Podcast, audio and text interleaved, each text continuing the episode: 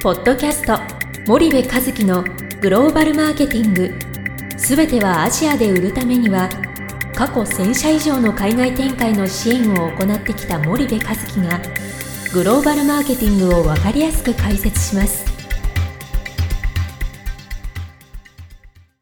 皆さんこんにちは。ナビゲーターの小林真也です。皆さんこんにちは。森部和樹です。はい。森部さん本日のポッドキャストなのですが、はい。えー、富士山系ビジネス祭特別対談シリーズ、はい。えーグローバルの流儀ということで、はいえー先日ですね、はいはい。えー株式会社龍角散のはい。代表取締役社長、えー藤井隆太氏とはい。対談させていただきましたが、はい。ちょっとその対談を振り返ってみましていかがでしたでしょうか？はい。えーっと藤井さん、はい。面白いね。面白かったです。あの藤井さんはねあの一言で言うとねなんだろうな。まあ天才だよね、天才ですね。うん、でねまああの強烈な社長さん、うんうんうん。で僕も最初お会いした時すごいびっくりして、うんうんうん。とある会合に呼ばれて、まあ、はい。いろんなその経経営者がこうんうんうん。ういて、はい。そこでその意見をするっていうね、グローバルのとあることに対して、うんうん。その意見をするっていうんで、はい。そのえっ、と呼ばれたんですよそはい。の会,、会会合というか、なんだろうな委員会みたいなところにね。でそこに呼ばれたらなんかものすごくあのその、えーいろんな会社の社長さんたちがこういっぱいいて、はい。でそこでまああの僕は意見をす言うという立場だったんだけども、その時に初めてお会いしたのかな？そうですね。で結構ねなんかあの僕の言ってる、まあ、僕は招かれてねそこで、はい。そのいわゆる専門家の意見を聞きましょうっていうことで招かれて行っはい。てそこで意見をしてるんだけども、はい。それに対してねこう「いや私はこう思う」みたいなことをね、バーンっていうような社長で、うんうんまあちょっとびっくりした。そうです。切り込んできうんました、切り込んでくるからね。日本人ってそう思ってても切り込んでこないんでね、ですごい社長だなと、面白いなと思ったっていうのが最初の印象で、で僕は龍角散ののど飴もうタバコをやめてから600何十日経ってるから、もう今はほとんど舐めてないんだけども、昔タバコを吸ってる時に喉が痛くてね痛いのに龍角散の飴舐めてタバコ吸ってた時があって、龍角散ののど飴ってほんと効くのよ。で海外のそのアジアとかね、はい。行くとね喉喉が痛いって人間誰でも喉痛くなるじゃない。はい。けど喉が痛くなるとなんかホールズみたいななんかうんうん。こう、どっちかというとのど飴っていうよりかはキャンディーでしょみたいなね、うんあんまりこう効能がいまいち効かないようなうんうんホールズさんすいません。かあのなんかちょっとこうフリスク的なもの、うん。うんフリスクも別にそののど飴じゃないじゃない。そうですね、うん、かドラッグストアとかに行くとものすごく味のまずい、うん。いわゆるのど飴みたいなのもあるんだけど、ん。はい。どんだけ舐めても舌が赤くなるだけで全然効かないんだよ、うんうんうんその海外ののど飴。そうですね。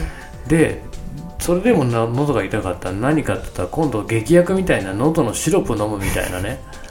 もうどっちかしかなくてうんうん極端なんだそよね,、うですねで龍角散みたいななんかナチュラルハーブのこの飴うんうんうん。これ世界中で売れるでしょうと思って、うんうん。もうねもうすごい前に10年以上前に僕は予測してたの。うんうん。でこの番組でも言ったことあるんだよね。ね。角散の社長に会いたいって呼びかけたことがあって、はい。でそしたら何のご縁か会えて、はい。でチロルチョコも世界で売れるって呼びかけてそしたら会えて、うんでまあそんなんでこうあったんだけど、うん。龍角散のでやっぱ海外でもすごくて今、そうですね、うん、でまあ非常にその有意義なお話を聞いたんだけどもね、そのまあなんか話取れちゃったけどそれが初めてで、藤井さんと会ったのがね、であと藤井さんってフルートやっててね音楽家なんだよね。でもともと音大出てて、うんうん。それで小林製薬とか、はい。えーあとどこだっけ？三菱。三菱、えー三菱化学。化学。ちょっとそこ間違えたらやばいよ、うん番組終わるまでに調べといてね、はい。えーにいらっしゃってて。でえっとそう音楽家でフルートをやっててそのコンサートに、はい。あのお招きいただいてすね。一回行ったんですよ。ですであああんなにそのなんだろうこうこのイメージ的にねフルート吹くようなイメージじゃないんだけど、うん。すごく多分繊細な方なんだと思うんだよねね。内面はね。でまあそんなあの方で、まあ、ますますなんかこのギャップにやられてね、はい。興味を抱いていったと。うんうんうん。いうことで、えーインタビューをお願いして、そうですね。えーっていう経緯だったんですよ。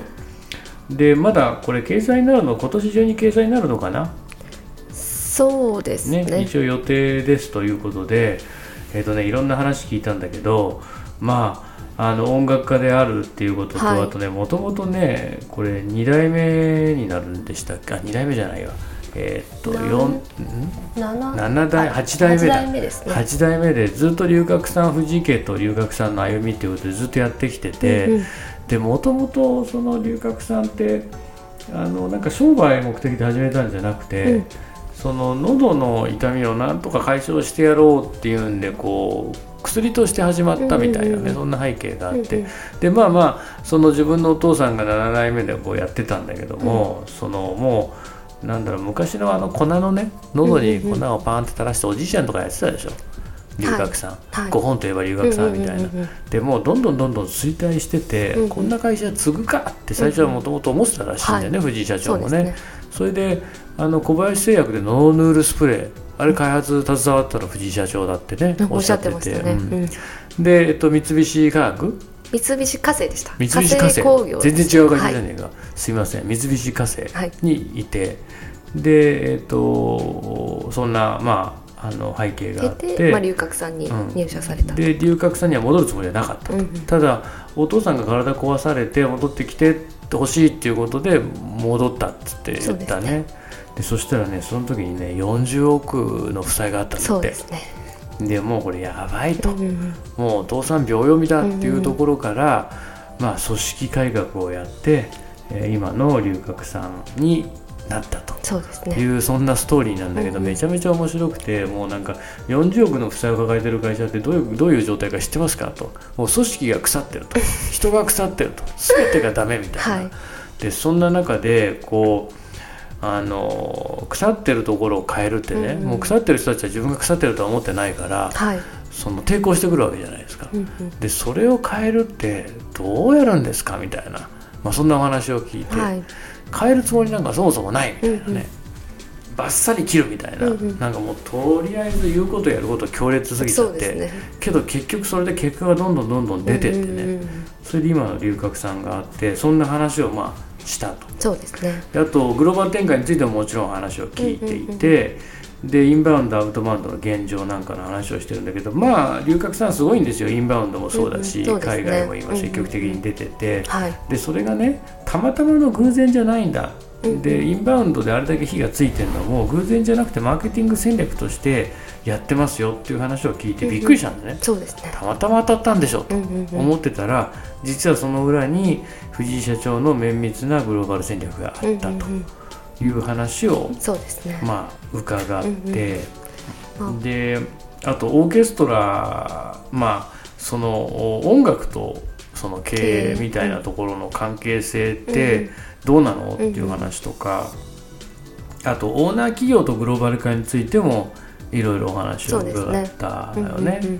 であのー非常にねお話好きの方うんで、あの当初予定してた時間よりもねたくさんお話いただいてすごく面白いそうですね。あの対談になったと思うので、えっと、また12月今年中には多分あの新聞並びにウェブに掲載されると思うのでね。また改めてご案内させていただきますけども、はい。まあ面白い社長でしたね。いや強烈です強烈でしたね。いい意味での 強烈。ということで、で天才である天才でしたね。ということで、で いやいやあれだけのねことをね本当にね、うん。自分でね有言実行でね、うん。敵も多いと思うんだよね俺あの社長ね。